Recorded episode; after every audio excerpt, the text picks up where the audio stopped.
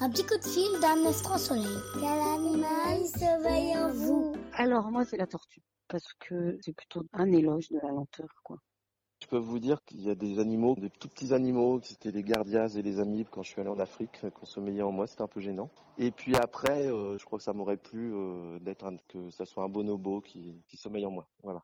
Je suis euh, une pipistrelle, donc une chauve-souris, mais je trouve que la pipistrelle est très attendrissante et mal aimée à tort.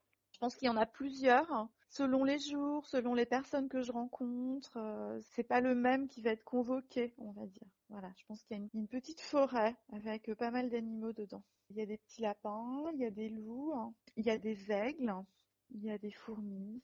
Tout de suite je réponds le chat.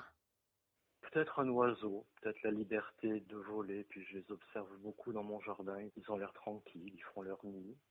Je pense à la licorne. Il y a l'énergie du cheval, euh, l'énergie du narval, euh, voilà. Je pense que c'est un poisson. J'aime beaucoup euh, l'image de l'ours blanc, de l'ours polaire. J'ai lu qu'il préfère la compagnie chaleureuse d'un arbre ou d'un bloc de glace plutôt qu'une mauvaise compagnie d'un autre ours.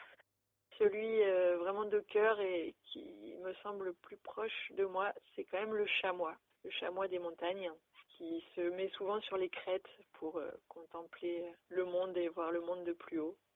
Je m'identifie pas mal au chat.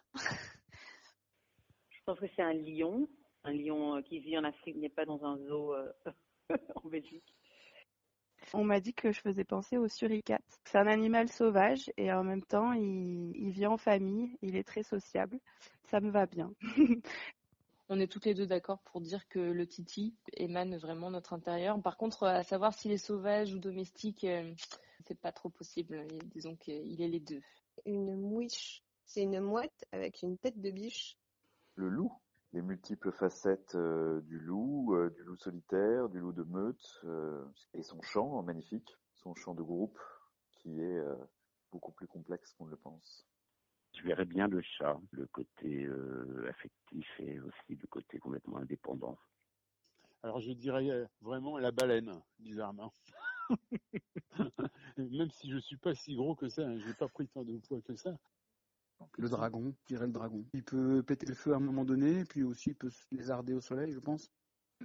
Je pense que nous sommes tous les animaux, et d'abord des grands singes.